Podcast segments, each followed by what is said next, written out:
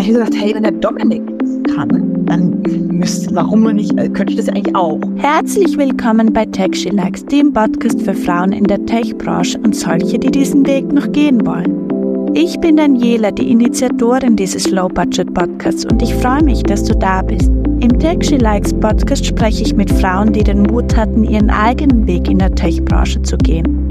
Frauen, die nicht regelmäßig in den Medien stehen, aber dafür unglaubliche Geschichten zu erzählen haben. Geschichten darüber, wie sie Vorurteile und gesellschaftliche Erwartungen überwunden haben, ihren Platz in der Tech-Welt zu finden. Für mich persönlich ist dieser Podcast eine Herzensangelegenheit. Als jemand, der selbst gegen Zweifel und Vorurteile angekämpft hat, weiß ich, wie wichtig es ist, Mut zu zeigen und seinen eigenen Weg zu gehen. Denn oft genug hören wir Sätze wie, das kannst du doch nicht oder das geht doch gar nicht. Doch ich glaube fest daran, dass jede Frau das Potenzial hat, in der Tech-Branche erfolgreich zu sein, wenn sie nur den Mut dazu aufbringt. Mit diesem Podcast und den Geschichten dieser inspirierenden Frauen möchte ich dich dazu ermutigen, deine Träume zu verfolgen. Denn wie hat die Physikerin und Nobelpreisträgerin Marie Curie schon gesagt? Träume dir dein Leben schön und mach aus diesen Träumen eine Realität. Also, lass uns loslegen. Bist du von einem Physikstudium in die Position gekommen, Menschen zu helfen, strategisch zu arbeiten? Ich war eigentlich in allen Fächern der Schule sehr gut und Physik habe ich irgendwie das Gefühl gehabt, dass ich da an der Uni nochmal wirklich einen Schritt weiter machen kann, um da einfach nochmal eine andere, auf ein anderes Level zu kommen. Und das war so ein bisschen mit die Motivation, Physik zu studieren. Und mir hat auch mal jemand gesagt, die Frage, die Physik beantwortet, ist nicht warum. Wenn du warum wissen willst, musst du Theologie studieren. Physik ist eher das Wie. Also es geht um, um Mechanismen, um Strukturierungen und Strukturen zu sehen. Ich habe dann ja auch angefangen, Physik zu promovieren und war aber nach einem Jahr dann auch irgendwann der Punkt, dass es mir nicht praktisch genug war. Ich war den ganzen Tag in einem dunklen Labor gesessen und habe irgendwelche Laser justiert. Und ähm, wenn mich Leute gefragt haben, so ja, was, was machst du, was ist das, was ist gut, was eigentlich für Grundlagenforschung immer die falsche Frage ist, weil wir machen es einfach, weil es interessant ist. Und hoffentlich kommt irgendwann mal was Sinnvolles bei raus, aber Grundlagenforschung ist eigentlich selten einem bestimmten kommerziellen Zweck widmen, aber so die, die Standardantwort war dann immer Quantum Computing. Aber es war einfach alles so weit weg. Und dann habe ich dort, äh, das war noch in Cambridge, auf einer Gartenparty eben jemanden getroffen und die hatte Elektroingenieurwesen studiert und war jetzt eben in dieser Gruppe, wo man naturwissenschaftlich, ingenieurwissenschaftliches Denken nimmt und es auf echte Probleme anwendet. Sie hat sich die ähm, Einkaufsprozesse im Krankenhaus angeschaut und wie diese Einkaufsprozesse Patientensicherheit beeinflussen. Und ich fand es total faszinierend. Und ich habe dann, der Professor hatte gerade auch ein neues Projekt mit dem National Health Service in England. Und ich habe mir dann für die nächsten drei Jahre Promotion plus noch ein Jahr Postdoc angeschaut, wie der National Health Service Dienstleistungen entwickelt.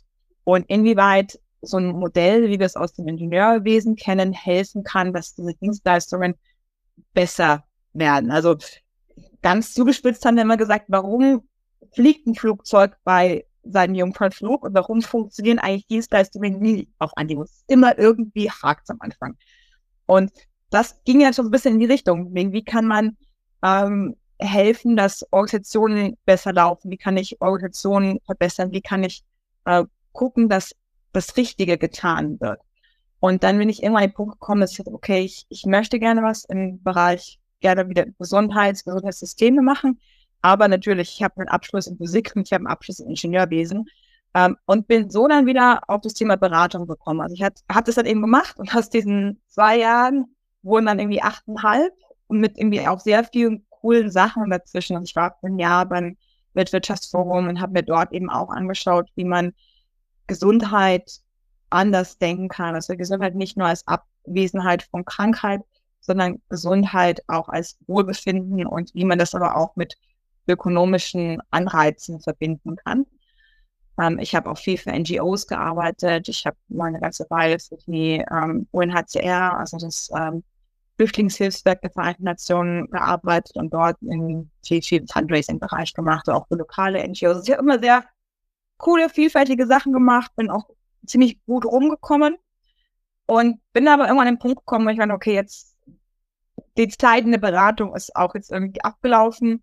Und dann bin ich eben angesprochen worden für die Rolle bei VMware, die wenig mit Healthcare erstmal zu tun hat. Aber ich fand viele von den anderen Aspekten, die mir eigentlich immer wichtig waren, also wirklich Impact zu haben, Veränderungen zu treiben und auch das, was ich halt in achteinhalb Jahren Strategieberatung gelernt habe, mit einzubringen. Wie kommt man nach Cambridge? Man bewirbt sich. Und es ist eigentlich gar nicht so schwer genommen zu werden. Es ging damit los, ich hatte mein Abitur gemacht, drei Monate war ich reisen und ich kam halt zurück und ich hatte für mich auch schon so ein bisschen beschlossen, ja, ja, ich schreibe mich in München an der LMU ein, ist eine gute Uni, ist ganz in der Nähe, ich brauche kein großes Auswahlverfahren und hatte dann irgendwann nochmal Kontakt mit jemandem, den ich mal bei so einem Programm getroffen hatte. Der war sogar Österreicher.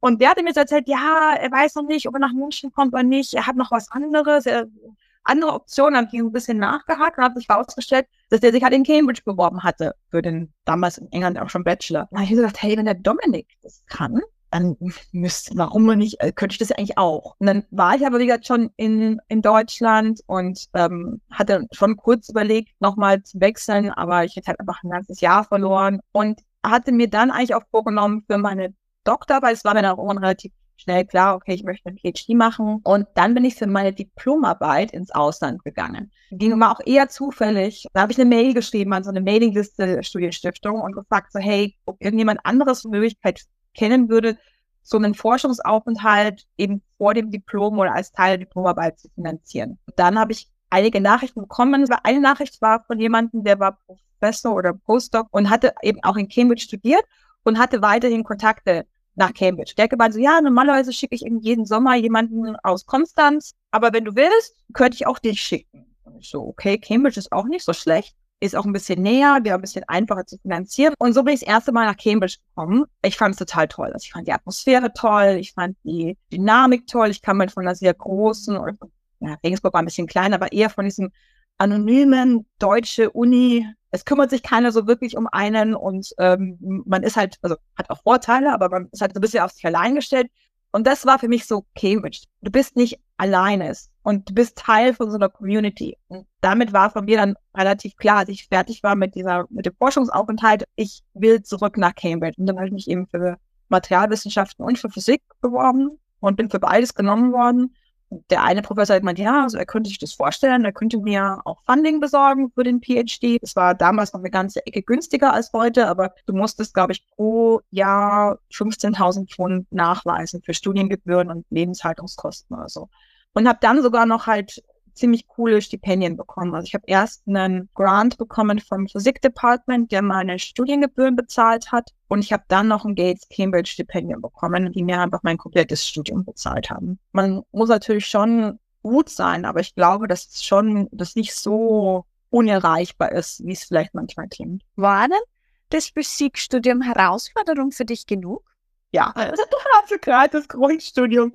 Ähm, ich hatte während der Schule mal so eine Schnupperwoche an der Uni gemacht in Mathematik, weil ich habe Mathe immer, ich war aber gut in Mathe, ich fand Mathe eigentlich immer interessant. Und war nach dieser Schnupperwoche eigentlich, äh, war mir klar, okay, Mathe studiere ich nicht. Was mir dann irgendwie niemand so richtig gesagt hat, ist, dass äh, Physik studieren für die ersten, äh, bis, bis zum Vordiplom, also ich habe noch Diplom gemacht und für die ersten eineinhalb, zwei Jahre erstmal Mathe ist. Ich habe dann ja auch noch sehr schnell studiert. Ich habe ja nur sieben Semester studiert bis zum Diplom ich bin dann auch nach dem Vordiplom noch in so einen speziellen Studiengang gegangen. Das war im Rahmen dieser Begabtenförderung, die es in Bayern damals gab, also noch ein beschleunigter Studiengang, Diplom in äh, sieben Semestern, ähm, habe dann, das war halt auch von der Betreuung war super cool, da waren, glaube ich, fünf Studenten und zwei Professoren. Also eine, eine, Betreuung, die du sonst an keiner Uni bekommst. Aber das ist natürlich schon auch so ein bisschen im Brennglas und halt auch viele Fächer in sehr kurzer Zeit. Also es war, es war auf jeden Fall eine Herausforderung. Es wurde hinten raus so ein bisschen besser, als ich dann auch mehr experimentell gearbeitet habe. Ich habe halt auch dort festgestellt, ich bin halt schon eher ein Typ für Learning by Doing. War das was, was deine Eltern gefördert haben? Ich habe immer als Kind schon recht viel gemacht, aber ich war auch immer schon gut in der Schule, weil ich habe halt zwei Klassen übersprungen am Gymnasium. Das, aber was ich meinen Eltern auch wirklich zugute halte, ist, die waren jetzt auch nie so Übereltern, auch insbesondere auch meinen Geschwistern gegenüber nicht. Die haben ein bisschen andere Bildungskarrieren gemacht. Ich finde das manchmal fast sogar eine, eine faszinierendere Bildungskarriere, sozusagen seinen eigenen Weg gefunden zu haben. Während ich es halt immer so, ja, wahrscheinlich ein bisschen leichter hatte. Mir ist es halt einfach leicht gefallen. Also ich hatte auch mal einen mein, mein Freund, mit dem ich zusammen war am Ende von meiner Promotion, der war halt wirklich sechs Tage die Woche in seinem Labor gestanden, um seine Doktorarbeit fertig zu kriegen. Und ich habe halt nebenbei noch Rudern gemacht auf Leistungssportniveau und war Studentensprecherin und hat dieses und jenes gemacht. Ja, also es ist halt irgendwo auch ein, ist ein Geschenk auf gewisse Weise, dass es mir halt leicht fällt, aber es verleitet manchmal dazu, vielleicht auch Sachen ein bisschen als zu selbstverständlich zu nehmen, wenn anderen halt was leicht fällt. Ich finde es teilweise eigentlich fast bewundernswerter von Leuten, die sich dann auch wirklich reinknien und wirklich dann auch die Disziplin haben, da dran zu bleiben und wirklich sechs Tage die Woche ins Labor zu gehen und von der Früh bis abends da zu stehen und zu gucken, dass es irgendwie klappt. Hast du deinen Geschwistern auch beim Lernen geholfen? Nein, also es, äh, ist, glaube ich, auch schwierig. Ich glaube, meine Mutter hat immer mal gefragt, ob ich meiner Schwester irgendwie Nachhilfe geben kann. Aber ich finde es eine schwierige Dynamik auch irgendwo zwischen Geschwistern. Es muss halt irgendwie passen und bei uns hat es halt auch nicht gepasst, dass ich jetzt meinen Geschwistern dann auch noch, auch noch Nachhilfe gebe. Und wie gesagt, Anna für sich halt auch aus einer anderen heraus, aus einem anderen Ausgangspunkt, weil ich vielleicht auch bestimmte Sachen gar nicht verstehen hätte können, warum das für sie schwierig ist, wenn es für mich doch relativ offensichtlich ist, warum das so sein muss. Hast du jemals Nachhilfe überhaupt gegeben? Auch wenn es jetzt nicht deine Geschwister waren, hast du sowas gemacht? Ich habe in, in, Cambridge unterrichtet für ein Jahr. Ich habe äh, also in, in Cambridge gibt es diese Tutorials, also ein bisschen wie die Übungsgruppen an deutschen Universitäten. Nur der Unterschied ist, es sind halt nur zwei Studenten pro Übungsgruppe. Und ich hatte, glaube ich, vier Gruppen, hätte eigentlich acht Studenten oder so. Ich habe das mal ein Jahr lang gemacht. Es war auch gutes Geld, dass man konnte damit auch ganz gut noch ein bisschen was dazu verdienen. Ich fand es auch ganz interessant, so als, als Teil der Erfahrung. Und wie gesagt, wenn man längerfristig an der Uni bleiben möchte, ist ja auch Lehre Teil dessen, was man tun muss als Teil des Jobs. Ist natürlich jetzt auch nochmal eine spezielle Herausforderung. Also Cambridge-Studenten zu unterrichten, ist vielleicht auch ein bisschen was anderes, als jetzt irgendwie, keine Ahnung, Nachhilfe an der, äh, am normalen Gymnasium oder so zu geben. Ich habe halt viele andere Sachen, so Kinderbetreuung gemacht, aber es war eher ganz kleine Kinder, also weniger so schulische Sachen. Ich habe immer ein bisschen Hausaufgabenbetreuung, aber nie so nie so großartig. Warum bist du jetzt nicht in Cambridge geblieben? Ich war irgendwann mit Physik in dem Punkt, wo ich dachte so, hey, den ganzen Tag im Labor zu sitzen, ist nicht so meins. Ich habe auch gesehen den Unterschied zwischen meinem Professor und seinen anderen Studenten und mir, die waren, da war einfach noch mehr Feuer und mehr Dedication da. Und es hatte vielleicht auch damit zu tun, ich hatte vorher eben viel Magnetismus gemacht und Magnetismus war schon irgendwie sowas, was ich halt aus einem, ich kann nicht sagen warum, ich finde einfach Magnetismus fand ich absolut faszinierend. Das ist ein quantenmechanisches Phänomen, was aber gleichzeitig so alltagspräsent ist und in mit Lasern und Quantenoptik gemacht. Und da hatte ich aber auch irgendwo nicht die gleiche Beziehung dazu.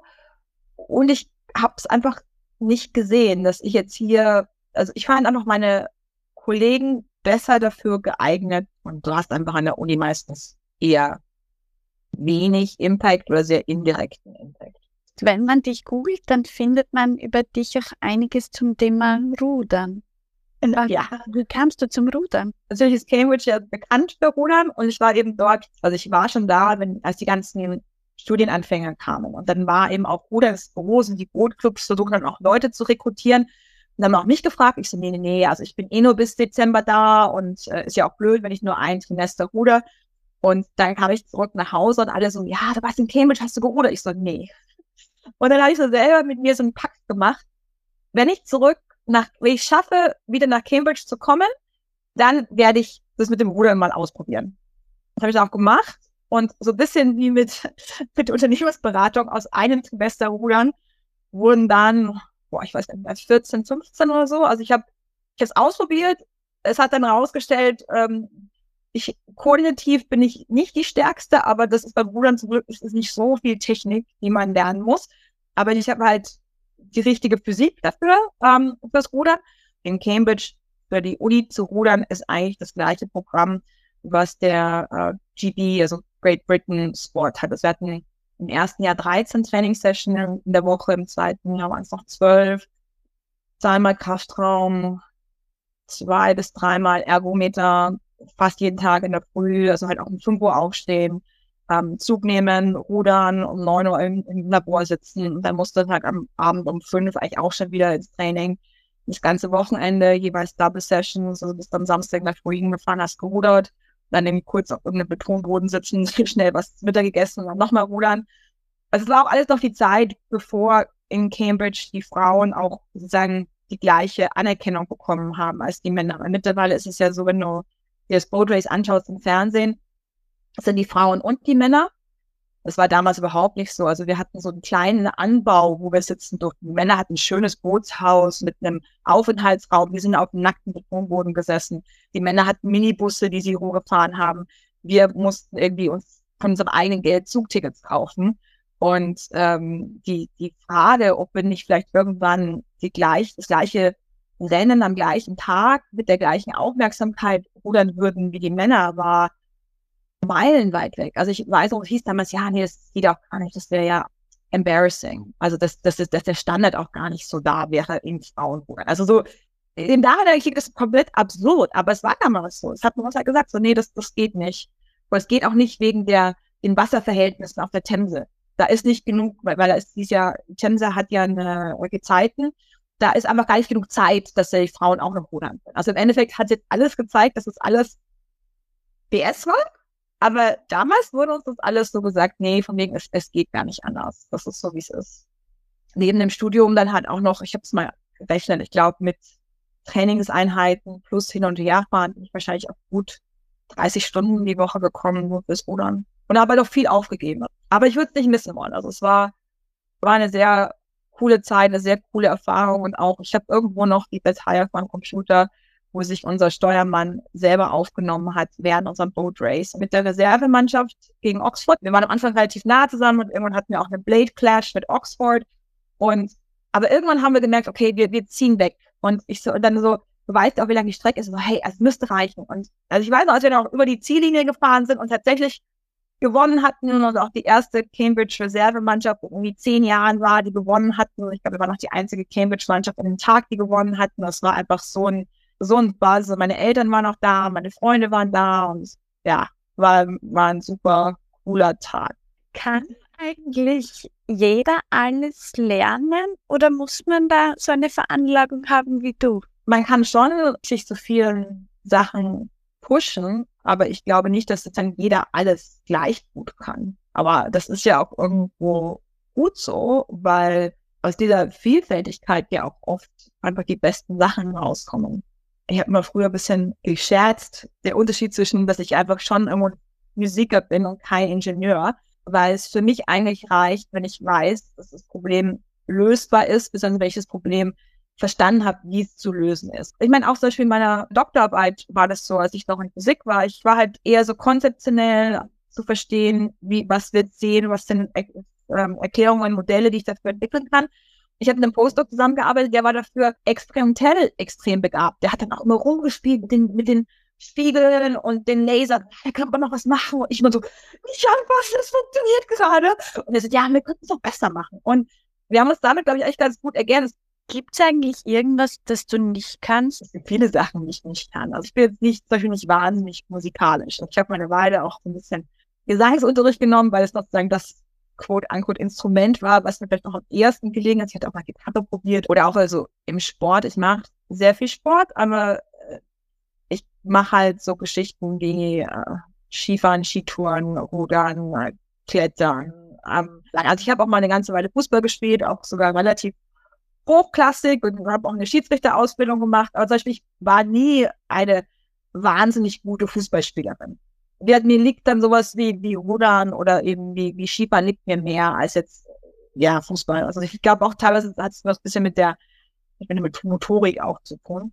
Du hast ja auch diese Ungleichheit vorher schon am Beispiel vom Rudern gebracht zwischen Männern und Frauen. Im Fußball ja auch so, dass die Frauen viel weniger verdienen. Ist das was, wo du auch zur Veränderung versuchst beizutragen? Ich glaube, wenn sich heute jemand äh, im April das Boat Race anschaut, wird niemand sagen, oh, die Frauen rudern aber schlechter als die Männer oder das Rennen ist irgendwie weniger aufregend als das der Männer. Aber das hat man uns halt jahrelang erzählt, dass es, dass es nicht geht. Ich weiß auch nicht, ob ich nochmal das Team wenn ich jetzt nochmal in Cambridge wäre und vielleicht in die zehn Jahren jünger wäre, würde es noch reichen für die Uni-Mannschaft? Vielleicht auch nicht, weil dadurch, dass es halt mehr Aufmerksamkeit bekommen hat, zieht Cambridge mittlerweile einfach auch bessere Talente im Rudern an. Also wenn ich mir, manchmal gucke ich so ein bisschen, wer ist so im Team, Und wir hatten damals der Großteil von den, von meinen Rudermannschaftskolleginnen, die hatten alle, wir hatten fast alle im College Rudern gelernt. Vielleicht ein paar, die in der Schule schon gerudert hatten. Und jetzt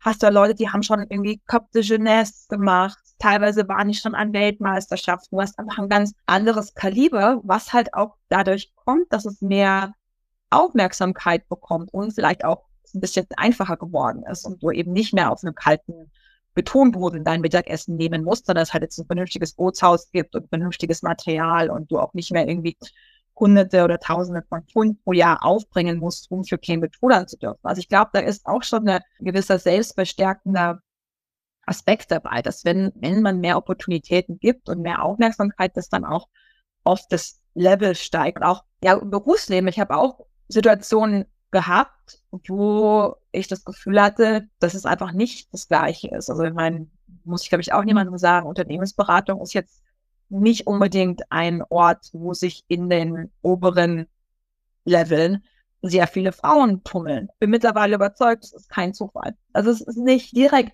böse Absicht, aber es ist halt viel Ignoranz. Es ist ja eine sehr menschliche Sache, dass uns was bekannt ist, ist gut. Und was unbekannt oder anders ist, ist erstmal unbewusste Ablehnung. Aber wenn man das nicht hinterfragt, dann kann man, das findet man halt auch immer wieder Gründe, warum die dann die eigenen Bias sozusagen unterstützen. Ich meine, es gibt diese ganz berühmten Experimente, wo man einen Polizeichef gesucht hat. Und dann gab es irgendwie zwei Bewerbungen. Das eine war jemand, der war mehr Theoretiker, das andere war jemand, der war mehr Praktiker. Wenn man jetzt auf den CV des Theoretikers den Namen eines Mannes geschrieben hat, auf den CV des Praktikers den einer Frau, dann wurde der, der Mann, der Theoretiker genommen. Und dann wurde aber gesagt, ja, also Theoretik ist hier wirklich wichtig, es ist wirklich wichtig, als Polizeichef muss man halt schon auch eine gewisse Abstraktion haben. Wenn man es getauscht hatte, dann wurde wieder der Mann genommen. Und dann wurden wieder die Kriterien angepasst. Dann war so, ja, nee, aber es ist schon wichtig, als Polizeichef muss man wirklich auch praktisch verstehen, was an der Frontlinie losgeht. Und das sieht man einfach auch oft. Und auch gerade vielleicht in Unternehmen, die da halt nicht diese Reflexion noch nicht stattgefunden hat. Wo man oft sehr stolz drauf ist, auf Meritokratie und so, aber man sich nicht hinterfragt, ob man vielleicht die Regeln unbewusst doch an das anpasst, was man eigentlich möchte. Und das sieht man schon immer wieder. Also wenig hinterfragt wird, was muss ich denn persönlich machen? Wo habe ich denn vielleicht noch Biases? Wo habe ich denn vielleicht noch Blindspots? Wo hast du persönlich Biases? Gibt es bei dir noch oder würdest du sagen, du hast sie schon ausgeräumt? Gibt es bestimmt. Also ich meine, ich versuche schon sehr diverse Teams zu haben. Ich, ich sehe da schon auch den Wert darin auch ich schätze auch viel von den, was eben Leute bei mir auch mitbringen, die einfach einen sehr anderen Hintergrund haben als ich. Aber ich habe bestimmt noch subconscious biases. Ich glaube, was ich manchmal noch ein bisschen merke, ist so eine Geschichte mit, mit Alter. Bin ich auch schon am, am Receiving End gewesen. Also ich hatte mal einen CEO, der so ein bisschen gemeint hat, so ja, also oh, Dr. Hempel, jetzt nichts gegen Sie, aber ich hätte schon gerne einen, einen Projektleiter. Und dann kam halt auch einer, der auch schon hatte ich erste graue Haare und das hat einfach viel besser funktioniert. Oder ich war auch bei einem anderen Unternehmen, da war ich sogar, war ich schon irgendwie Associate Partner und da habe ich einfach gemerkt, die haben mich halt nicht so ernst genommen wie den anderen Associate Partner, der halt schon so ein bisschen angeklaut war. Ich glaube, dass es in die Richtung schon auch noch durchaus Biases gibt in Bezug auf Alter positiv mit Erfahrung gleichsetzt, vielleicht manchmal auch negativ mit weniger Dynamik. Also ich glaube, das ist vielleicht auch noch eine Dimension in, in Diversity Inclusion, die man noch mehr beleuchten könnte, ist, wie gehe ich auch mit Alter um? Als Frau verlierst du ja immer. Also du verlierst, wenn du irgendwie visibel älter aussiehst, du verlierst aber auch, wenn du visibel jünger aussiehst. Wenn du irgendwie jung aussiehst, dann wird dir nichts zugetraut. Wenn du irgendwie älter aussiehst, dann ist es ja auch irgendwo negativ behaftet. Gibt es noch irgendwas, wo du sagst, das würdest du gern loswerden? Unabhängig von dem, was du machst. Ich, glaube wirklich dran, dass wir die besten Resultate bekommen aus diversen Teams. Und während man selber sich schon in viele Sachen einlesen kann, ist einfach noch was anderes, jemand mit einer gewissen Expertise zu haben und da brauchst auch ein gewisses Maß an, das deutsche Wort nicht an, aber Humility. Also ich habe halt auch in bei Bain viel mit Designern und Entwicklern zusammengearbeitet und wer nicht selber schon so eine grobe Idee hat von Design, die können das noch wesentlich besser. Aber ich habe halt bei vielen Kollegen, also auch der Beraterseite, mit denen wir gearbeitet haben, auch festgestellt, dass die gar nicht verstehen, sozusagen, wo ihre Blindspots sind. So, ja, ja, Design, ja, ja, kann ich auch. Aber man kann es halt nicht so gut wie jemand, der es wirklich gelernt hat. Und ich glaube, da so eine gewisse ja, Bescheidenheit zu haben und es auch anzuerkennen, dass andere Leute unterschiedliche Expertise mit reinbringen. Ich glaube, das ist wahnsinnig wichtig, auch wenn es eben Sachen sind, wo ich selber gar nicht, gar nicht weiß, dass es da Expertise drin gibt in einem bestimmten Thema, weil ich mich aber selber nie entsprechend tief damit auseinandergesetzt habe. Und das ist auch was, was ich versuche in, in meine Arbeit mit reinzubringen, in verschiedene Aspekte und verschiedene Leute mit einzubinden, verschiedene Sichtweisen und eben versuche offen zu bleiben über die Sachen, die ich nicht weiß und nicht kenne. Ja, was du wahnsinnig aufpassen musst, ist auch fair zu einem selber zu bleiben. Also weil zum Beispiel in diesem, in diesem Camp, hochbegabten Internat-Camp im Sommer und sowohl dort als auch in Cambridge, da gab es Leute, die konnten super gut Musik und andere, die waren super gut im Sport. Und dann gab es welche, die waren die Mathe-Cracks, dann gab andere, die waren die Biologie-Cracks. Und es ist wahnsinnig einfach, sich dann wahnsinnig schlecht zu fühlen, weil du bist vielleicht nicht, nicht schlecht, aber du bist jetzt nicht so gut wie der A in Mathe und nicht so gut im Sport wie die B und nicht so gut im Bio wie der C und Programmieren wie der D würdest du auch gern können. Aber du, du vergleichst dich halt mit dem Best-of von verschiedenen Leuten. Ich glaube, da muss man auch fair sich selber gegenüber sein und sagen, hey, vielleicht bin ich nicht in allem so gut wie der jeweils Beste in dem Feld. Da geht ja auch gar nicht. Aber alles in allem bin ich schon okay und es passt schon und ich, ich kann schon was und meine Kombination, die ich mitbringe an Fähigkeiten, ist vielleicht, vielleicht bin ich nicht überall der Beste, vielleicht bin ich auch nirgendwo der Beste. Das ist relativ wahrscheinlich, weil es kann ja nur einer der Beste sein. Ähm, aber in der Kombination von Sachen, die ich bringe, bin ich einzigartig und habe auch wirklich was beizutragen. Wie fühlt man sich eigentlich in einer Gruppe von so einer Elite? Ist da nicht auch die Gefahr, dass man da komplett abhebt und also ein bisschen den Boden der Realität verliert?